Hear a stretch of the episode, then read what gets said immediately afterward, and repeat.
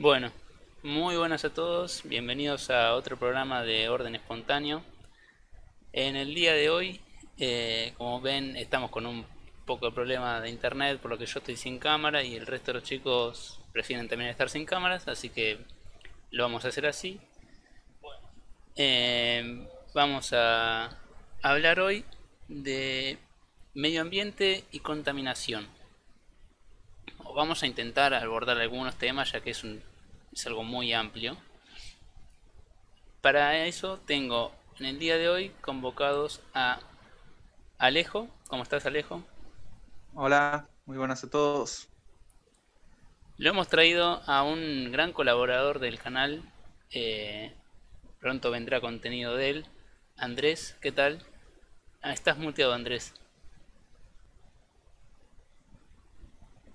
Bueno, mientras tanto, Guillermo, ¿cómo estás? ¿Qué tal? Guillermo acá firme junto al pueblo como crónica. Exactamente, como siempre. Andrés, ahí estás. ¿Cómo estás?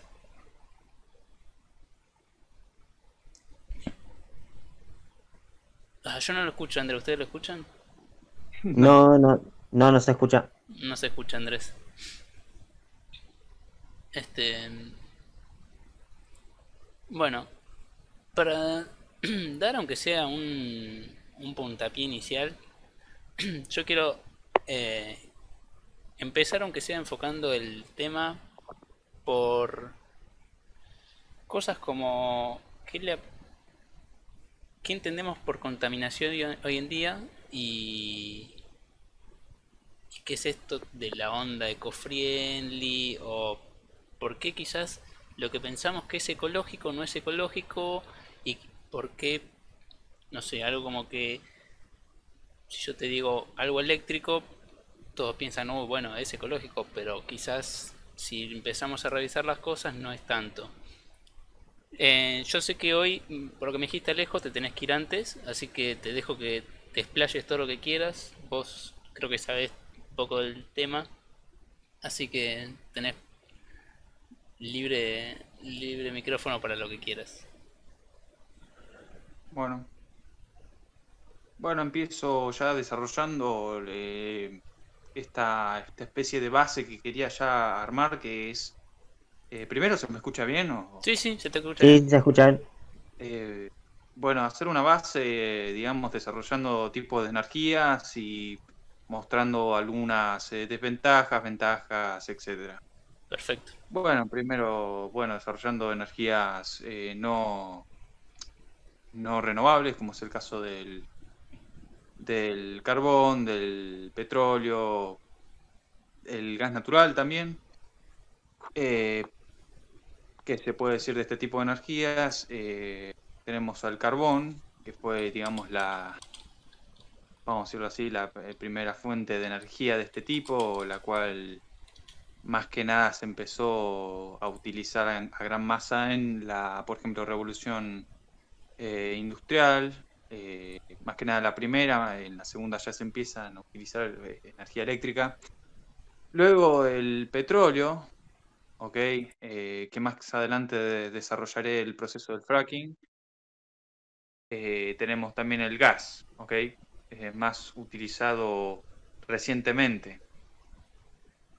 Bueno, tenemos ciertas ventajas de, esta, de este tipo de energías. Ventajas, por ejemplo, que son, digamos, eh, fáciles de recolectar, a diferencia más que nada que las energías alternativas o energías renovables. tenemos, bueno, obviamente se utilizan para producción de energía eléctrica, combustibles, etc. Eh, desventaja que podemos encontrar en esto es no solo que son eh, limitadas, sino también la contaminación que lleva al medio ambiente este tipo de energías. Hay que eh, resaltar igual que el gas natural, que es la que antes no se utilizaba, ¿ok? el gas natural, eh, eh, pero cuando se empieza a utilizar eh, es la que menos contamina, al menos de esta, de estas eh, tres energías no renovables. ¿ok? Eh, bueno, eh, la emisión de gases contaminantes, los derrames, por ejemplo, de petróleo, etcétera, etcétera, etcétera. Luego, algo que me interesaría también desarrollar sobre este tipo de energías es el fracking, ¿okay? la, eh, la extracción a través del fracking o eh, también eh, fractura hidráulica. ¿okay? El fracking, ¿okay? si no me equivoco, es creo que en los 70, si no me equivoco, se desarrolló este método. Es a diferencia de los hidrocarburos convencionales, los cuales simplemente se hace la perforación y se extraen directamente, eh, porque son, vamos a decirlo así, son los convencionales son cuevas donde están alojados todos estos hidrocarburos y simplemente basta con hacer la perforación para eh, succionarlos y directamente ya succionarlos de una, vamos a decirlo. Eh, a diferencia de eso, los no convencionales están eh, impregnados en, las, en la piedra, ok, vamos a decirle la piedra, no sé, la piedra, la piedra madre, vamos a decirle. Eh, por lo tanto, para la extracción de estos hace falta hacer una perforación, una perforación que va en vertical a, depende de la zona, pueden ser cientos o pueden ser, miles de metros, en vertical y luego eh, en horizontal, ¿ok?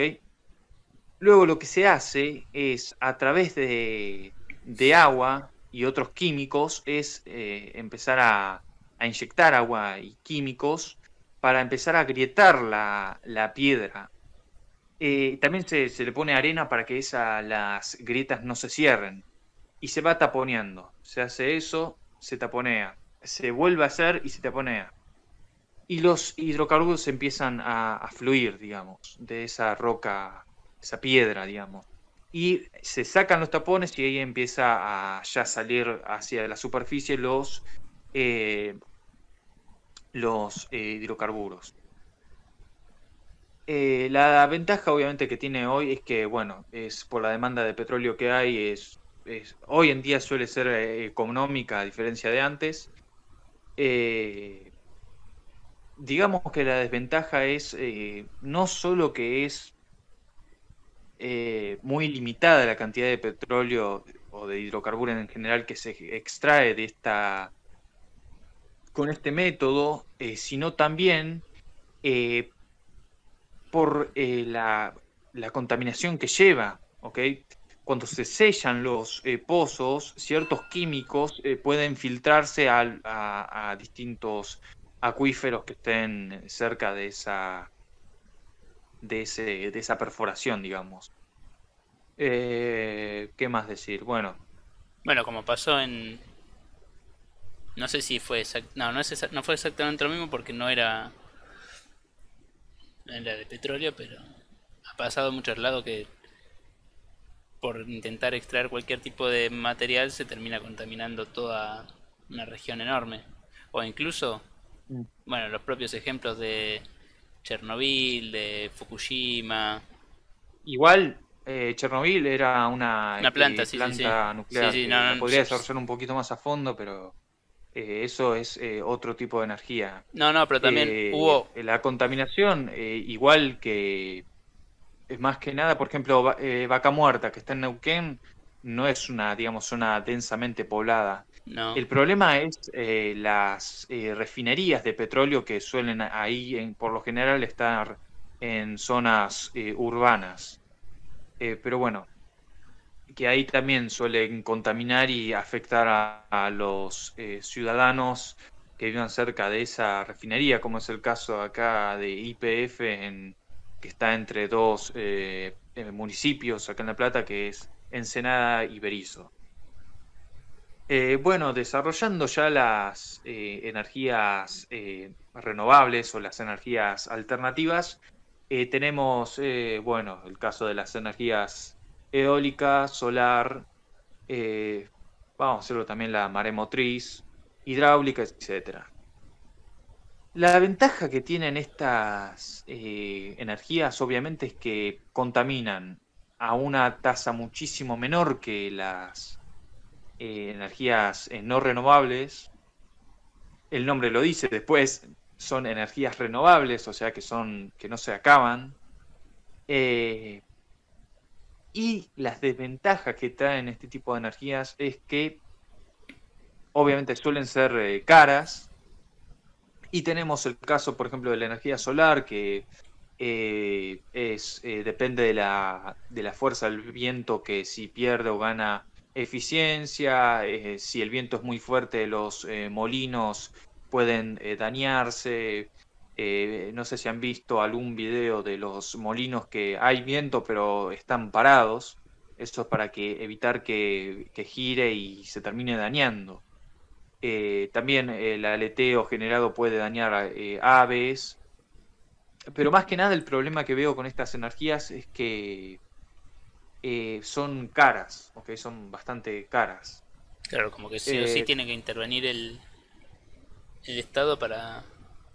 O sea, sí, hoy en día acá, en, nuestro país, aunque sea, tiene que intervenir el Estado para una obra de semejante tamaño, porque si no es algo casi imposible. Y mirá, yo tenía un, eh, yo tengo un primo en Italia que vende este tipo de eh, paneles solares, etcétera, y me comentaba que uno de esos eh, molinos grandes que miden como 70 metros sale unos cuatro, al menos allá, 400 mil euros, una cosa por el estilo así. bueno, después tenemos los paneles solares que también suelen ocupar bastantes, bastante, bastantes territorios para eh, para la producción eficiente de energía. Eh, qué sé yo, tenemos también energías como la maremotriz. Eh. La hidráulica, quiero desarrollar un pedazo aparte de la hidráulica, porque por ejemplo tenemos el caso de las presas, las represas que generan energía a través de la fuerza del agua, del agua porque lo que hace la presa, la represa es eh, generar una energía potencial generada por el agua y cuando fluye y hace girar las turbinas eh, que están en la parte generalmente inferior de la presa, eh, las turbinas giran y hace que un generador genere esa energía. bueno, el problema, creo que ya todos lo pueden ver a la vista, es caro, obviamente, y eh, aunque la producción sea bastante considerable de energía, es caro y eh, el daño que lleva por lo general al medio ambiente, que es eh, la inundación de cientos, de cientos y cientos de hectáreas de, de territorios, conlleva que se dañe considerablemente al medio ambiente. este es un ejemplo de que no todo lo alternativo es lo mejor para el medio ambiente. Eh, había un documental que mostraron, que lo vi hace 2000 años, pero creo que era en Brasil o un lugar de acá, Latinoamérica, de que construyeron una presa y había un poblado que estaba en los territorios donde iban a ser inundados y se terminó, o sea, tuvieron que sacar a las personas de ese poblado porque les inundó todo. No, obviamente, sí, se eh, inunda todo, se inunda. pero... O sea, se hace una transformación en el, en el ecosistema que obviamente no es natural. Exacto. Exactamente, está no solamente el tema de la contaminación, sino del impacto ambiental, de cómo se modifica el cauce de los ríos. Eso también influye en la, en la flora y la fauna y un par de cosas más. O sea, no es solamente la contaminación, eh, sino también en general el impacto que obviamente es menos, si se quiere, es menos grave que que te contaminen con cianuro el piso, pero igual está. Es por eso, eh, más que nada lo que, lo que hacen este tipo de energías es impactar, como dice Guillermo, en el, en el, en la flora, la fauna, eh, los molinos, por, por un lado, eh, molestan a los pájaros, eh, generan contaminación sonora con el aleteo de las de sus asas, de sus sí, de sus asas. Sí, de las palas. Eh, los paneles solares, por otro lado, eh, eh, al ocupar demasiado espacio también modifican el entorno y la parte visual. A ver, igual Pero si nos ponemos a medir, la parte visual termina siendo el menor de los de los problemas. No, no es por sonar muy antipático, pero es la menor de las contaminaciones, me parece. y, Sí. sí, la Igualmente-. Igualmente también hay algunos paneles que son especialmente diseñados para casas que si bien no, no los que los pocos que vi no abastecen 100% una casa, pero sí un buen porcentaje de en lugar de utilizar la energía de red, sí se puede abastecer a través de ese panel y no es tan, digamos, voluminoso ni tan aparatoso como, por ejemplo, los que señala Alejo. Algo eh, que me di cuenta es que las eh, azoteas de las casas, las eh, de las casas no tienen, por lo general, ningún. A ver, hola Andrés, ¿me escuchás? ¿Alguien está hablando? Sí, Andrés está revivió. ¿Nos, escu- ¿nos escuchás, Andrés? Bueno. No, no se te escucha bien, se te escucha como con mucho ruido de fondo.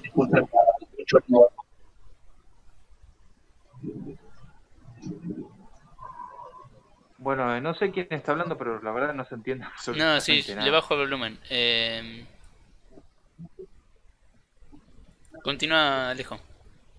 Eh, bueno, algo que estaba comentando que también, eh, bueno, aparte de esto quiero desarrollar un, eh, algo en particular, que es eh, una parte de la, de la hidráulica. Eh, no sé, alguien está hablando y... Y sí, Andrés, no sé si nos escuchás o no nos escuchás, pero mm, se te escucha mucho ruido de fondo.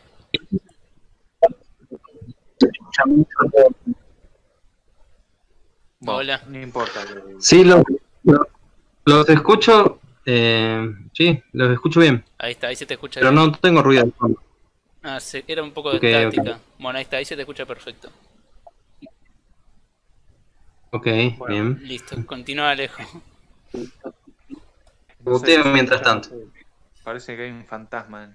No, no importa. eh, eh, algo que me di cuenta que, que es muy interesante es que las azoteas de las casas o los faldones, los techos de las casas, eh, por lo general no suelen tener eh, usos. Eh, por lo tanto, algo que también podríamos hablar en el tema de autosustento es el tema de la creación de huertas o Claro, sí. la instalación de paneles solares. ¿ok?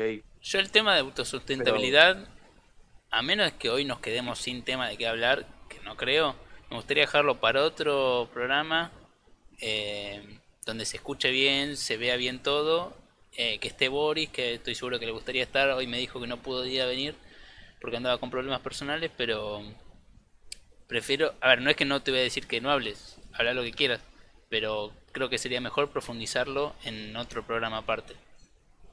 No, igual era simplemente eso, pero... Está bien, está bien, está bien. no, yo eh, solamente sí, igual también la, podríamos- le comunico a los 15 espectadores que nos están viendo.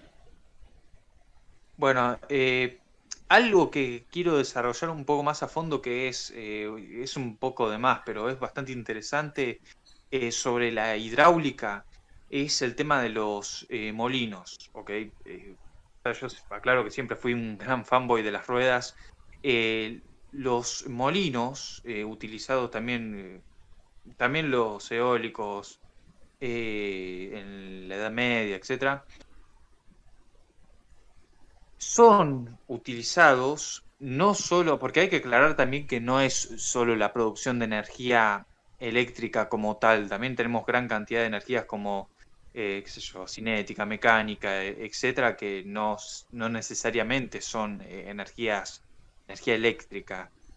Los molinos hidráulicos, eh, eh, por ejemplo, hay una localidad en Siria que se llama Hama, que se usa actualmente, y pueden ver videos en YouTube, se utilizan estos molinos para la producción, o mejor dicho, para transportar el, el agua eh, de- del río que hace girar estos molinos, el agua ingresa a eh, unos ductos que tiene el, el- a unos recipientes que tiene el molino y luego son transportados eh, hacia la parte superior donde el agua ya va siendo depositada en los acueductos que son que el agua luego es transportada eh, a otros otras localidades a través de ese, de ese acueducto que digamos está como más elevado que el propio río y sirve para transportar el agua a distintos eh, puntos.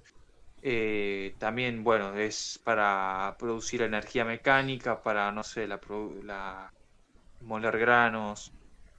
También energía eléctrica se puede producir, pero nada, comentaba esto porque por ahí una desventaja que le puedo dar a esto es que construir ese tipo de ruedas suele ser considerablemente caro, pero no sé qué opinan ustedes. Yo, por, por ser un gran fanboy de este tipo de cosas, nada, lo tenía que Yo- decir. Yo mira, en general diría que tanto la energía convencional generada a través de hidrocarburos y las energías alternativas es como que se, digamos, puedes hacer la comparación cuál es más cara, más barata, pero la realidad es que, por ejemplo, en Argentina y en prácticamente todo el mundo, la energía, sea renovable o no renovable, está muy, muy, muy monopolizada. Acá mismo son dos empresas, básicamente, de Nore y de Sur. Y entonces, Siempre me pregunté si no es la misma. decir- ¿Cómo? Siempre me pregunté si no es la misma.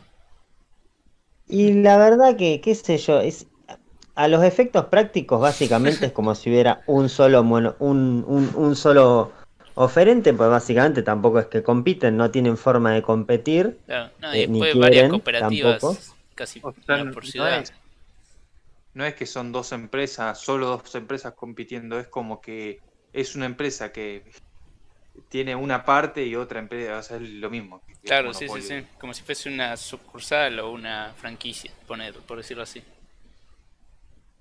Es Sí, como sí, la... ent- entonces, el, digamos, eh, hoy por hoy son caras las energías renovables, son caras, hay que decirlo, los paneles solares son caros y todo eso so- es caro, pero hay que, hay que verlo desde el punto de vista de que eh, es algo que está muy monopolizado, incluso las, las energías renovables también con, a nivel mundial, es algo que está muy, muy monopolizado, entonces y que además eh, se impone a través de estas agendas eh, entre comillas ecologistas que en realidad no son no son así porque buscan digamos apuntan a la contaminación digamos que no es evitable como por ejemplo no sé el transporte público el transporte personal y digamos ponen priorizan cosas que no, digamos que no tienen relevancia a nivel práctico, a nivel de, impacto, mientras, por ejemplo, eh, bueno, obviamente tenés la agricultura, tenés eh, el petróleo, tenés un montón de, la minería, la minería, y un montón de cosas que son muchísimo más contaminantes que vos, que, que vos uses un auto o una moto para ir al trabajo. Obviamente, entonces también es, está el tema ese de em, que es caro, es caro, pero está monopolizado. No sé si, se- si, si me explico. Sí, sí, sí. Como que tampoco, al no haber una competencia, no... Sí, sí. ¿Cómo?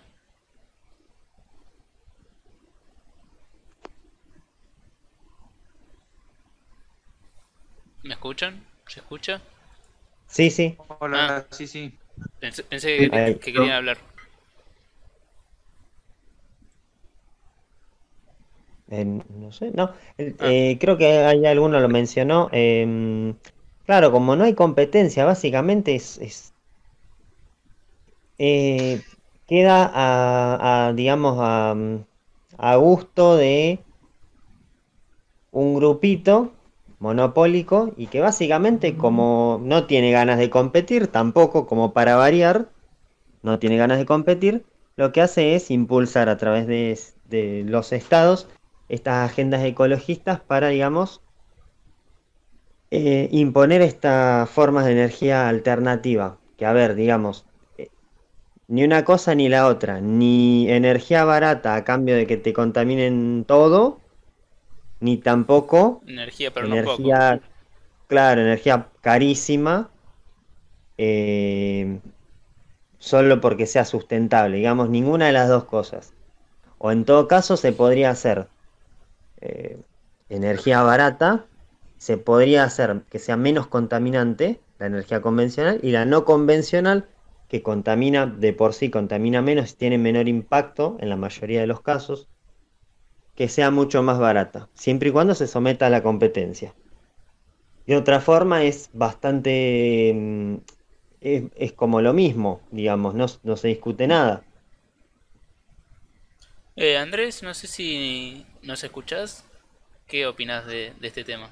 Sí, lo- los escucho muy bien y bueno, más que todo eh, me centro en el hecho de del estilo de vida que estamos o no eligiendo vivir y yo creo que el modelo que conozco o con el que estoy proponiendo tiene que ver con comunidades autosuficientes y obviamente el tema energía es una autosuficiencia fundamental. Y sí, hay, hay muchas opciones, ¿no? Yo creo que en temas de energía hay más soluciones que problemas. Con respecto a si es caro o no es caro, eso puede haber eh, estrategias para abaratar y hasta para obtener energías a costo cero, ¿no? Eh, eso también es parte de lo nuevo que, que, va a venir, que está viniendo, ¿no? O sea, existe desde hace, por ejemplo, más de 60 años un motor a agua, ¿no?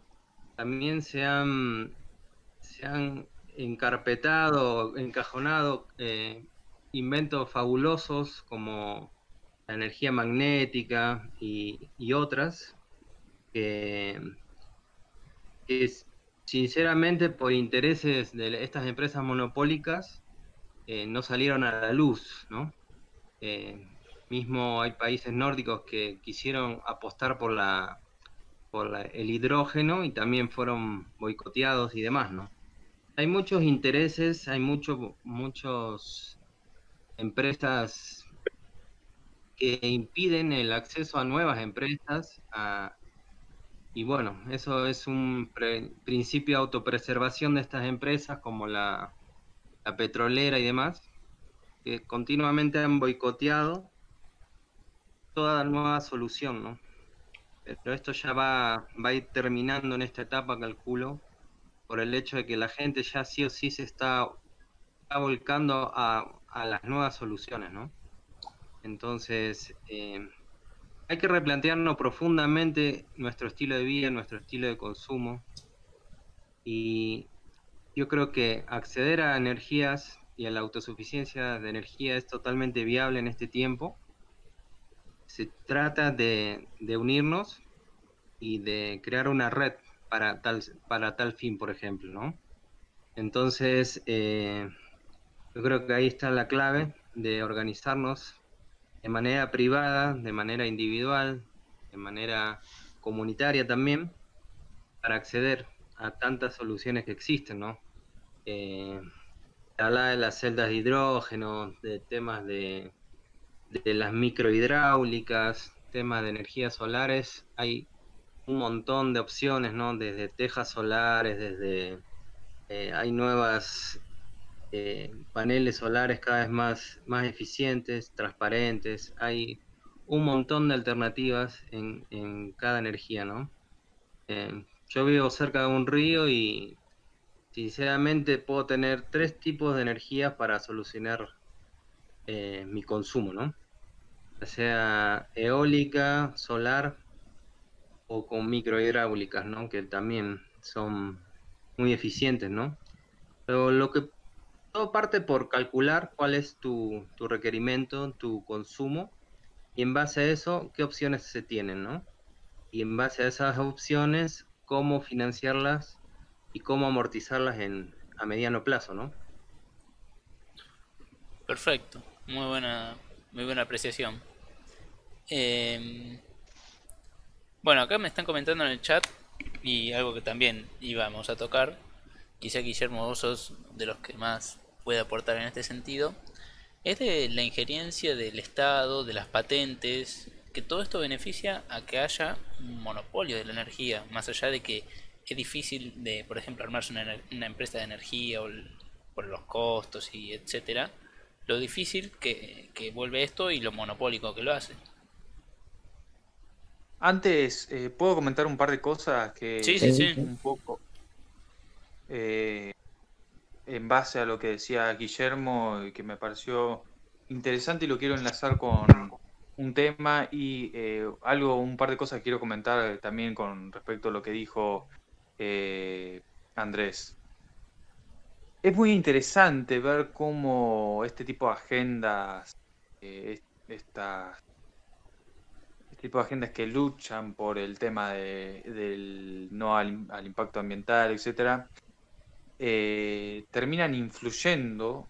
Pues fíjate que la energía eh, nuclear, eh, como vos bien comentabas, el caso del Chernobyl, etcétera, la, energía nuclear que funciona a través de, bueno, la fusión, que es la unión o la adición entre los átomos, los cuales liberan gran cantidad de energía eh, depende de las centrales, energía, se utiliza, por ejemplo, para, no sé, calentar agua, el agua se transforma en vapor, hace generar turbinas, esas turbinas generan eh, energía. Y luego ese vapor entra a una cámara de refrigeración. en, eh, si no me equivoco, en los 60 fue cuando estas energías empezaron a, este tipo de energía fue a se hizo muy, digamos, popular. Y por el tema del medio ambiente, eh, de cuidar el medio ambiente, se dejó utilizar un par de décadas después, o al menos a menor tasa, eh, dado a que ese, ese, tipo de, energía eh, genera cierto material radioactivo que se tiene que tratar con químicos y con infraestructura bueno, que se termina enterrando, eh, como bien digo, con infraestructura, etcétera, para eh, que, eh, dado cuando pasa el tiempo, ya esa va perdiendo sus propiedades, no me sale la palabra, radioactivas, digamos. Sí. y sobre el tema de lo de Andrés, me parece interesante por el tema de que nosotros mismos podríamos eh, hacer videos para el canal eh, explicando cómo, no sé, hacer un generador.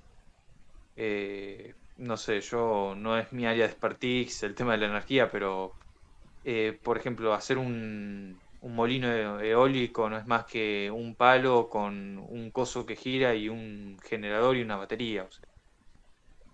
hacer ese tipo de cosas por ahí eh, haría que las, las, propias personas empiecen a fabricar sus propios generadores.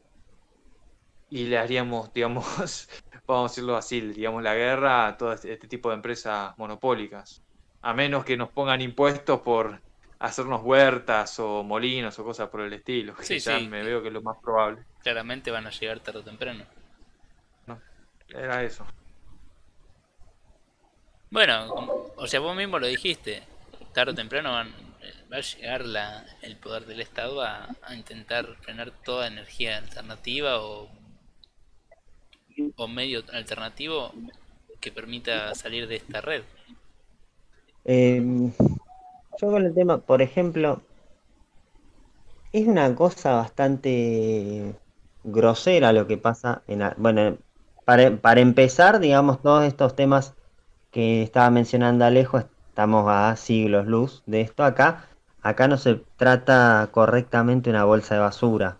O sea, es, después por ahí lo vamos a desarrollar un poco más, eh, el tema de los basureros a cielo abierto y todos, todas esas cosas. Entonces, digamos, por ahí plantear la discusión energía nuclear es como estamos en Argentina.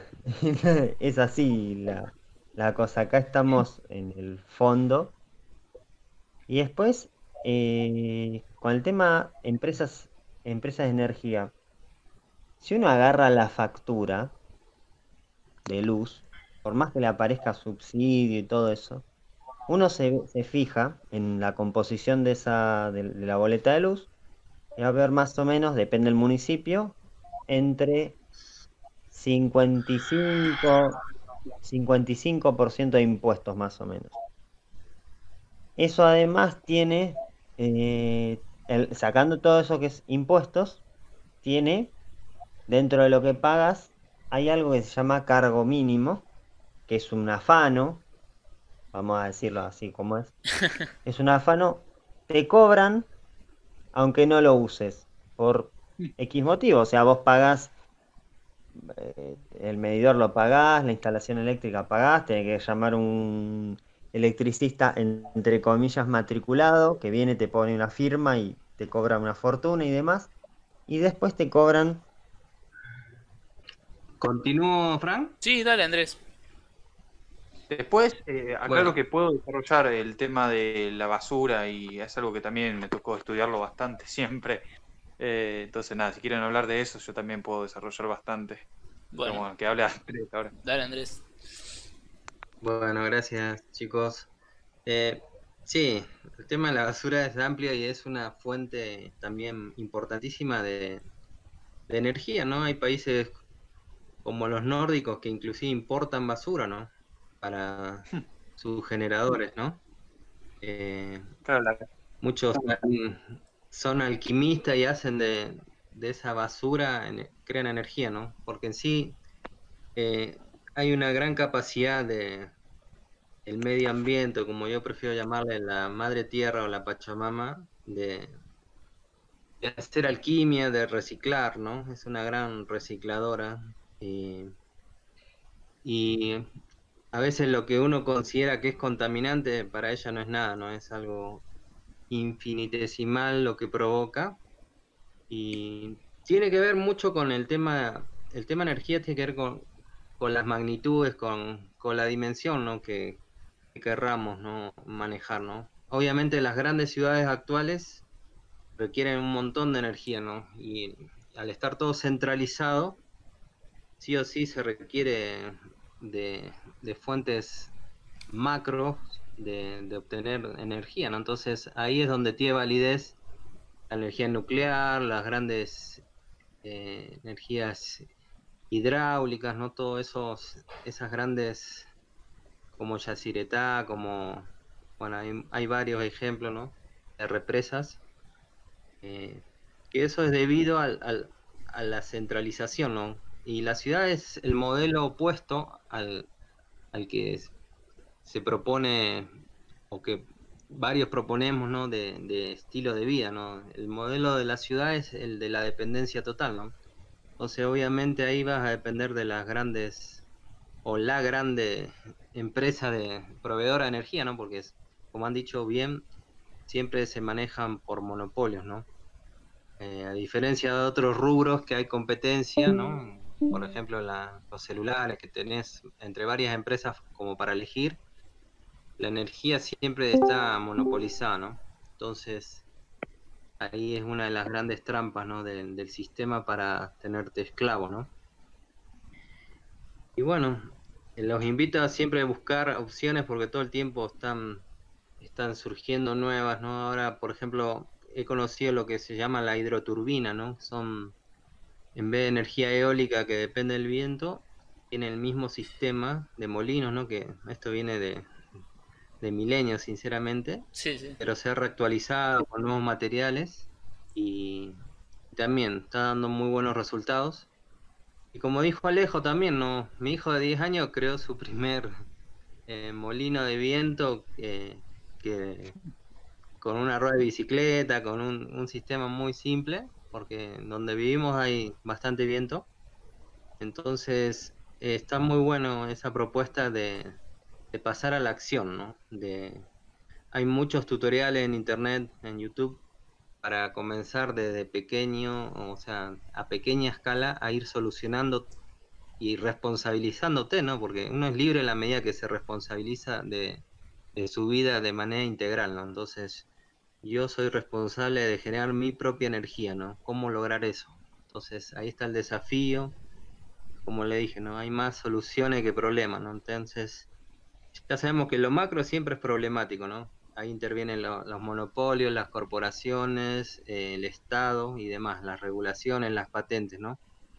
Entonces la cosa pasa por, de pronto, ir hacia una miniaturización de, del estilo de vida. Hay muchos eh, código abierto, muchos sistemas que están libres de patentes y que te brindan absolutamente el paso a paso para obtener ya sea un motor magnético, eh, una turbina eólica o lo que sea, ¿no?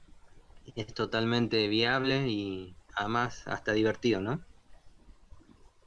Excelente, excelente. Claro. Muy, muy claro, Andrés. Guille, ¿está con nosotros? ¿Volviste? ¿Se te escucha? ¿No se te escucha? A ver, no te escuchamos. Ante la duda. ¿A mí? Ahí está, ahí se te escucha. Sí, sí, sí. Eh, se me tildó. Eh, se me tildó, no me aparecía. Ah, se tildó. Está bien, está bien. Pensé que se habían callado todos momentáneamente. pasa. Bueno, pasa, eh, pasa, pero intento romper el hielo. Sí, Alejo. Eh, muy interesante lo que dijo eh, Andrés. Andrés. Eh, el tema de la basura, no sé si es algo que quieren hablarlo ahora, pero hay un pedazo de lo que él dijo que yo puedo enlazarlo con otro pedazo de lo que yo tengo pensado decir. Eh, eh, pero bueno, lo voy a desarrollar un poco más adelante. La basura, eh, yo creo que la contaminación dada por la basura es más que nada, es origen estatal, más que nada. El tema de simplemente hacer una montaña de basura. Eh, después está, hay casos de eh, tipos que se ponen con un carro y, les pagan por, eh, o sea, las personas les pagan por simplemente sacarse la basura encima y terminan tirando las bolsas eh, en, en un río o cosas por el estilo, pero los basurales es, eh, al menos para mí, yo creo que es muy difícil que surja un basural en un sistema competitivo. ¿Por qué? Eh, ya lo hemos hablado en el grupo y es básicamente porque vos, si vos haces un emprendimiento eh, de este tipo, lo que buscas es obviamente rentabilidad. Por lo tanto, vos con la basura lo que vas a intentar hacer es reciclar esa basura y luego venderla eh, como materia prima. El caso, la basura, cuando es tratada, eh, vos podés re- reciclarla de, eh, por ejemplo, la basura orgánica, la basura, eh, digamos, no orgánica. Por ejemplo, la basura orgánica, que esto lo, lo voy a enlazar con lo que dijo Andrés, vos podés producir energía simplemente incinerando la basura y, haciendo algo similar a lo que haces con la tipo como la energía nuclear, que es simplemente calentar agua y esa agua, eh, bueno, el vapor y generar energía de ese tipo, o eh, podés generar eh, eh, gases, ¿ok?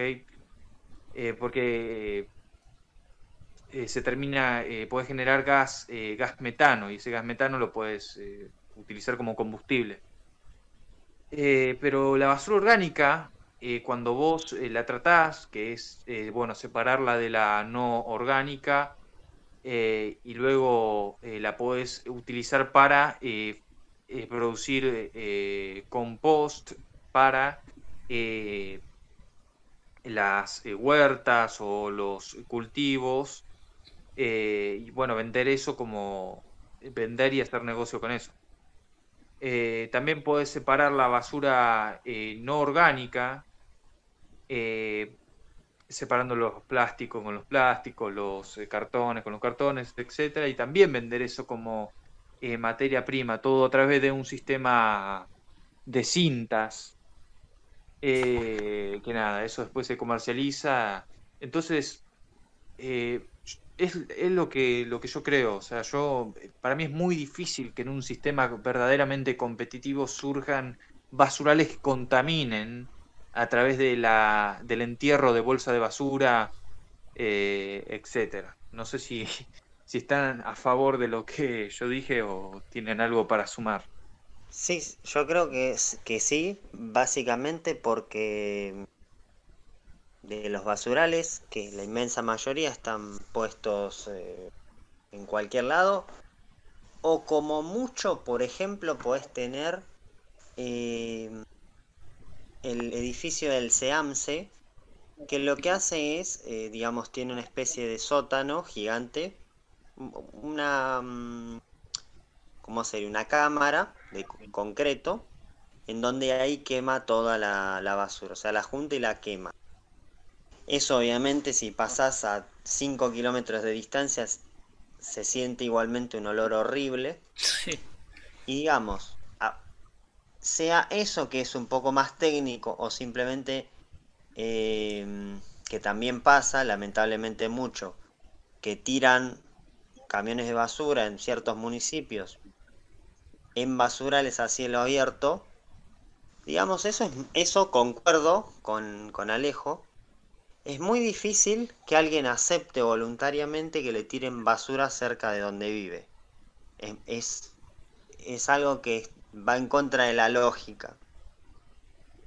Por definición, si vos, eh, que ese es otro problema que, que existe.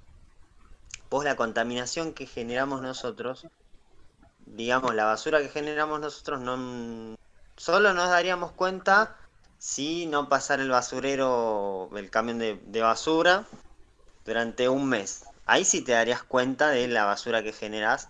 Pero ¿qué pasa? Como vos sacás la basura, se la lleva ese basurero y vayas a ver uno donde lo tira, porque realmente no hay demasiada garantía de dónde termine eso. Eso termina en otro lado diferente y muy lejos de donde se genere esa basura. Entonces, digamos, ese es el tema prácticamente.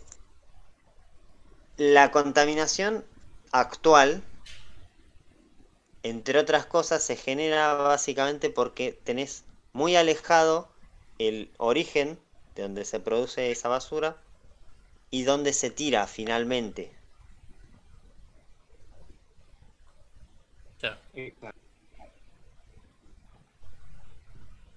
no sé si terminaste ahí o se te cortó. No, no, terminé, ah, terminé, bien. Bueno, eh, yo para... Ya van siendo las once y media, nos queda una media hora de programa. Otro punto que quería tocar más para lo individual, lo que puede hacer cada uno. Me gustaría decir que, que más allá de quejarnos del sistema, de las empresas, de los monopolios, etcétera, se puede hacer mucho desde cada uno ya sea desde, agarrar y usar una bolsa de madera, agarrar y comprar, evitar comprar cosas con bolsas, o sea, cada vez que yo por ejemplo hace años que voy a, cuando compro algo, no prefiero llevar las cosas en la mano y si sé que voy a comprar muchas cosas, llevo yo una bolsa de, de tela y, meto todo en la bolsa de tela. O sea, y por más de que sea algo insignificante como una bolsa, con una persona, o sea, una bolsa por persona, si lo hacen miles o millones de personas, se reduce muchísimo con el simple hecho de, una bolsa de plástico.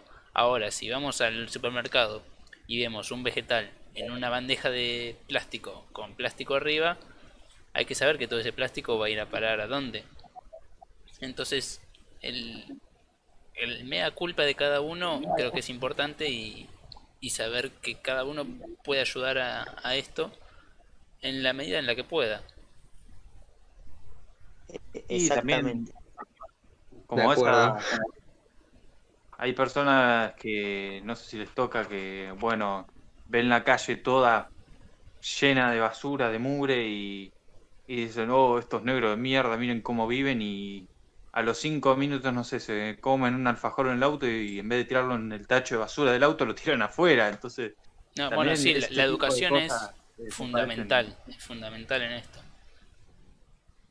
porque vas mismo a las playas, yo he ido varias, muchos veranos a las playas acá de, de la provincia de Buenos Aires, eh, varias, para no decir la misma, he ido a Villa Gesell, a San Bernardo, y la basura que tira la gente en la playa es algo increíble. No puedes caminar del, de la basura que hay. Y habiendo tachos, no es que no hay tachos. Ponerle que hay tachos, pero tampoco hay que hacer una señalación que no hay los tachos suficientes para la cantidad de gente que hay. Entonces, es como que todo el sistema lleva a que la gente tire por falta de educación y por no por necesidad, porque obviamente no tiene necesidad, pero por comodidad termina tirando la basura en, en la calle, en donde sea. Además, eh, se terminan eh, jodiendo ellos mismos y jodiendo a los demás que verdaderamente se preocupan por mantener las cosas, eh, la ciudad, digamos, limpia. Por ejemplo, creo que las inundaciones del 2013 acá en La Plata, más que nada, se ocasionó por, por las cloacas y las, los desagües que eran tapados por la basura y, y otras inundaciones también. No, en La Plata, había varias, eh, varias este, mm, bombas. Bueno, obviamente un par eh, para variar no funcionan y creo que las que funcionaban estaban parcialmente tapadas por basura. Entonces sí, lamentablemente tiene que... Perdón, que no quiero que se malentienda. Lamentablemente la gente piensa en eso parcialmente porque tampoco es que que digamos que se modificó mucho después de, ese, de esa tragedia, se da cuenta solamente cuando pasa algo así, de grave. No, eh, hay gente, hay gente que yo, hay gente que yo conozco que por las inundaciones tuvieron que ir a dormir a una iglesia y seguían tirando basura después de eso.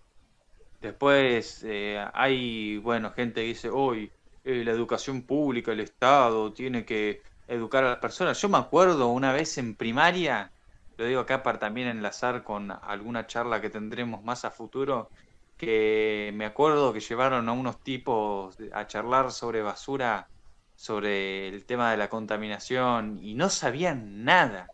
Yo tenía, no sé, 12 años y sabía más que ellos sobre estos temas. Entonces, también, qué sé yo, la veo en ese eh, para enlazarlo sobre la, entre comillas, educación que nos dan sobre esto, el propio Estado. Claro, o sea, yo por ejemplo, que soy de La Plata, he caminado varias cuadras, pero con varias me refiero hasta 6, 7 cuadras y con un papel en la mano buscando un tacho de basura y no he encontrado. Y por calles no, no sé, calles céntricas, no, no eran calles tampoco. A ver, para los que sean de La Plata o conozcan La Plata, no iba por la calle principal, pero por las aledañas. Y que no haya una concientización, un... A ver, está bien que no vamos a decir que tendría que hacer el Estado, que no tendría que hacer el Estado, pero en lo poco que tendría que hacer no lo hace. Que ya sea o concientización, o poner tacho de basura, o un sistema de residuos decente, que no queme la basura en, en, al aire libre, como pasa acá en, en Luján. Sí, sí, exactamente. Eh, digamos, eh, el manejo de residuos eh, que recae básicamente en los municipios, son siempre, la mayoría, se la dan siempre a la misma empresa que no, no, no, van a concurso, no van a licitación, etcétera, etcétera, etcétera, es monopólica, todo lo que pasa en absolutamente toda la, donde toques de la economía, porque básicamente es lo, más o menos lo mismo cualquier punto de la economía, em, es, es, un tema que tiene que resolverse, digamos, y que no es tampoco tan, eh, a ver, no es, digamos, modificar tan drásticamente las cosas. Es simplemente separar orgánico de no orgánico. Digamos. Bueno, pero respecto y en la medida de lo posible no tirarle basura en baldíos cerca de gente. No, obviamente. Digamos, son cosas muy fáciles de evitar, pero ¿qué pasa? Eh, como señala bien Alejo, todo eso básicamente, eh, ahí detrás de todo eso está el Estado. Entonces, también está el tema de vos le vas a pedir al Estado que evite la misma contaminación que él fomenta. Es, es una cosa eh, termina siendo muy hipócrita, no te puedes, no, no podés eh, solucionar algo tan simple como la junta de residuos y querés hacer una ciudad eco-friendly con, no sé, con menos autos andando en la calle para reducir el monóxido de carbono, pero termina siendo toda una cosa totalmente hipócrita y que solamente beneficia a las empresas monopólicas. Sí, sí, bueno, por ejemplo, hablando de eso, un tema muy particular, eh, digamos, para que se den una idea de hasta dónde llega el estatismo y las regulaciones. En la comunidad europea, creo que en, en, en toda, todos los países de la Unión Europea, existe una regulación medioambiental que se llama eh, normas euro.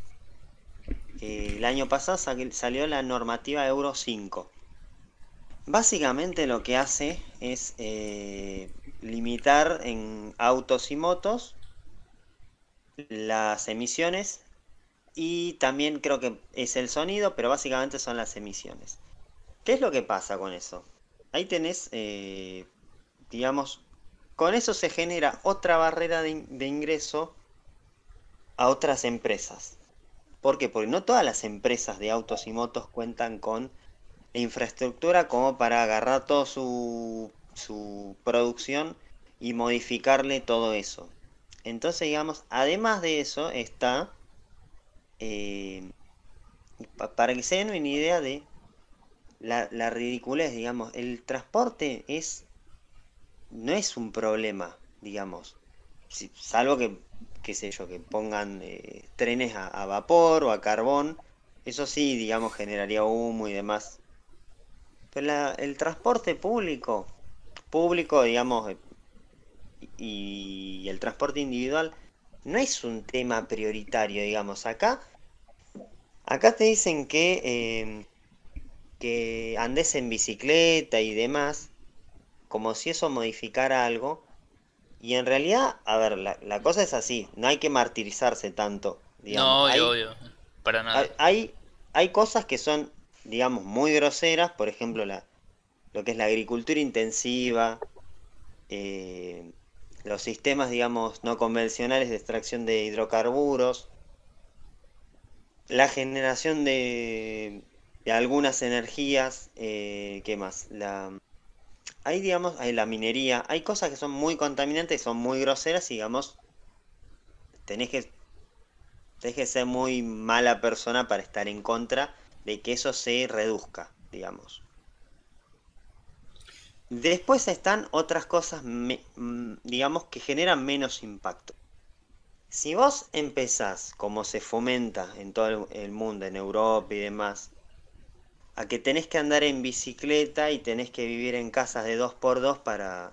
porque de eso se trata una nueva tendencia, no sé si saben, que se llama minimalismo, Básicamente vivir en una casa de 2x2 y o sea, una pequeña celda. Entonces, si te dicen que eso es lo que va a cambiar el, mundo y va a evitar la contaminación, hay que desconfiar de todos esos e, ecologistas, porque realmente no tienen, las, no tienen ni quieren tener las prioridades ordenadas. ¿Qué es lo que, digamos, lo que señalo? Tampoco es que te pongas a reciclar a comer todo de, huerta, a, hacer tu propia ropa ni demás. Digamos, hay primero lo primero y después vemos el resto. Es algo así. Claro, sí, sí, te piden que vos hagas todos los esfuerzos y te desvivas por no contaminar, no sé, capaz que bajar la contaminación a... No me acuerdo cuánto era la basura que generaba una persona a diario, exactamente en kilos, pero ponerle que te pidan que la, bajes a la mitad y vos te desvivís por eso, pero a la vez las empresas siguen produciendo la misma cantidad de contaminación y basura que hacen constantemente sin que nadie las regule, nadie les diga que tienen que ocuparse de esa basura y no solamente tirarla o a un río o a un mar o a la tierra. O sea, creo que tampoco vale mucho la pena martirizar martirizarnos a nosotros, los, ciudadanos, los pobres civiles, si las grandes empresas no, no se van a hacer cargo de la cantidad de basura y contaminación que producen. Exactamente, exactamente. Eh, Ahí tendríamos una desigualdad legal. ya. Sí, obviamente, obviamente. eh, por ejemplo, acá está en, en el grupo del, del chat, está Bruno. Em, él en la ciudad donde vive, básicamente, que es en la provincia de Tucumán vive, tiene hollín prácticamente 24/7. ¿Por qué? Porque tiene los, las chimeneas de los ingenios azucareros cerca. Entonces, digamos, que es, es como demasiado cínico de ir y decirle, no, no generes basura porque tenés que andar en bicicleta y tenés que reciclar. Claro, sí, sí, sí. Porque generás mucho impacto y dale, y hay unas chi- cinco chimeneas gigantes contaminando eh, a más no poder, lo mismo los agrotóxicos, los pesticidas, Ni un 20 montón de ciudades cosas. haciendo, haciendo todos los esfuerzos por no contaminar alcanzarían a una chimenea. Exactamente. Bueno, ahí, ahí está el tema también de eso, de eso, de las escalas. Exacto. Y bueno, después, si nadie más quiere acotar en este, yo tengo otro tema aparte para sacar, Sí, sí, sí. que es la... Yo podría, ¿Sí, Andrés? eh, bueno, contar un poco tres breves experiencias eh, o que ocurren acá en Perú. Bueno, la primera es que Perú es un país libre de transgénicos y que ha habido mu- un activismo muy fuerte de parte del- de, de gente consciente, de, de grandes chefs, de doctores y demás. Y bueno, se fueron aplicando moratorias de 10 años. El diciembre próximo, el año que viene, se va a cumplir y se, ya hay unas eh, fuerte activismo para que eso sea ya prohibir definitivamente el ingreso de transgénicos. Otra experiencia interesante que se, se aplicó acá fue el permitir eh, que tanto bicicletas eléctricas o motos eléctricas eh, tengan dos años de, de que no se necesite ningún papel, ninguna patente, ni casco, o sea, se liberó bastante para un poco permitir el ingreso de, esas y así eh, ocasionar menor impacto en, el tema de urbano. Y bueno, otro es que, que cada tanto, varias veces al año acá hacemos faenas de limpieza, ¿no? Nos reunimos con jóvenes y demás. Y en promedio eh, estamos, eh, calculamos 20 toneladas de plástico lo que hemos juntado en, en las últimas, ¿no? En promedio, ¿no?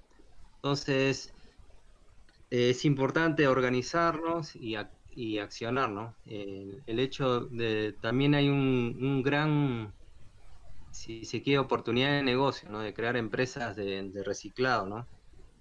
Como decían los chicos Alejo, Guille y tú también, Frank, el hecho de mínimamente dividir los residuos orgánicos de los inorgánicos y en lo orgánico hay muchísimas opciones de, de- negocio, de, de crear humus, de crear eh, un montón de alternativas para como abonos orgánicos y demás, ¿no? Entonces, veamos también la oportunidad. Donde hay un problema hay una oportunidad. Porque nosotros algo en que creemos es en, el sector pri- privado que muchas veces no, no apuesta a este tipo de innovaciones y de, y de ofrecer estos servicios, ¿no? De, reciclado.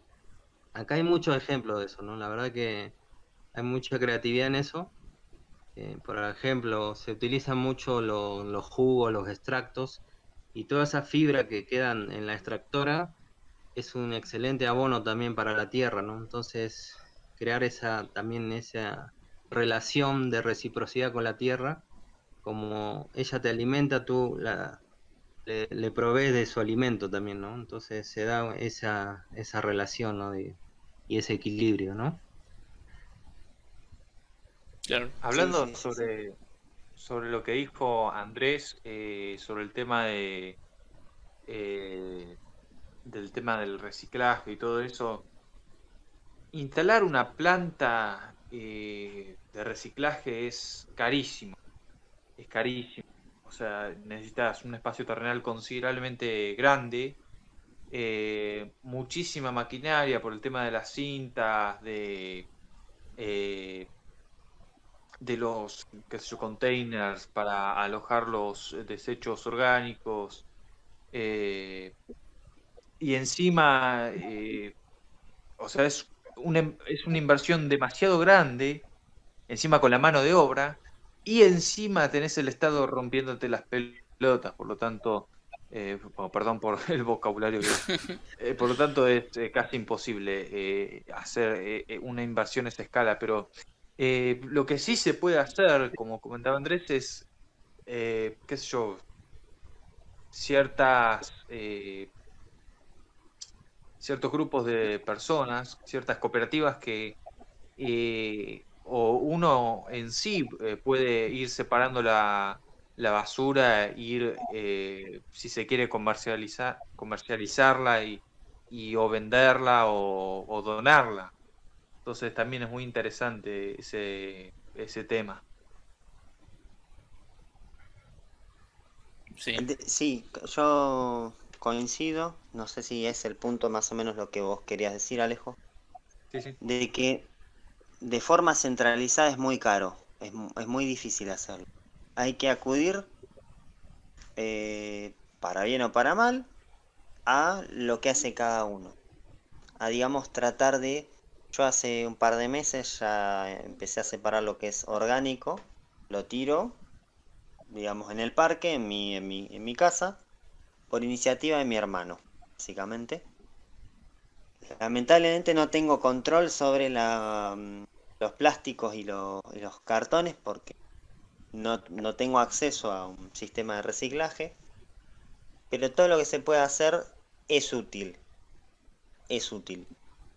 Después también está el tema de, por ejemplo, a ver, eh, lo, lo mencionaba, creo que lo mencionabas vos, Alejo, de, por ejemplo, hay supermercados en donde te venden, no sé, una naranja cortada en gajos en, un pla- eh, en una bandeja de plástico envuelta en plástico, que eso la verdad, no hay nece- a ver, no hay necesidad. Te puede ser una verdu una fruta o puede ser la carne envasada, o sea, que además, viste, bueno, te ponen la grasa para adentro y no te, no te, te, te tratan de, digamos, de timar eh, de mil maneras.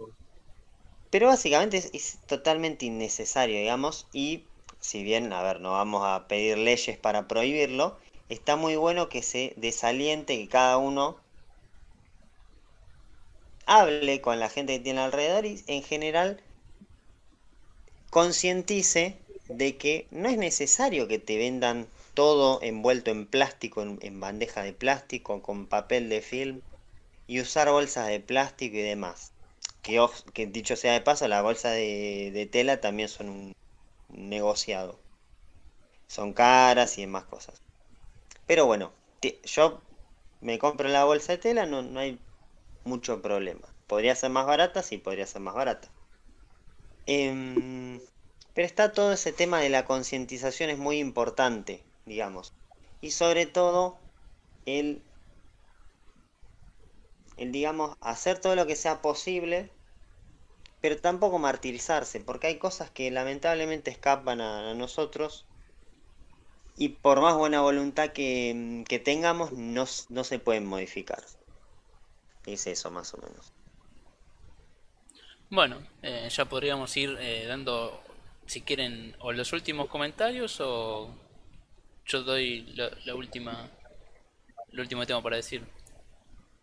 Y ponerle el... cons- te hago una consulta. El próximo tema, el tema del próximo martes, eh, cu- ¿cuál era? El tema del próximo martes, Si es que si estaba no me falla la memoria, ya te lo confirmo, es educación. Ah, perfecto. Que ya hay varios confirmados sí o sí. Eh, Alejo. sí, seguro. Alejo, Bruno, creo que me había dicho que quería participar sí o sí. Así que sí, es educación. Vamos a ver qué parte abarcamos la educación, porque también nosotros no buscamos temas simples, sino como que agarramos algo que podríamos estar hablando horas y horas.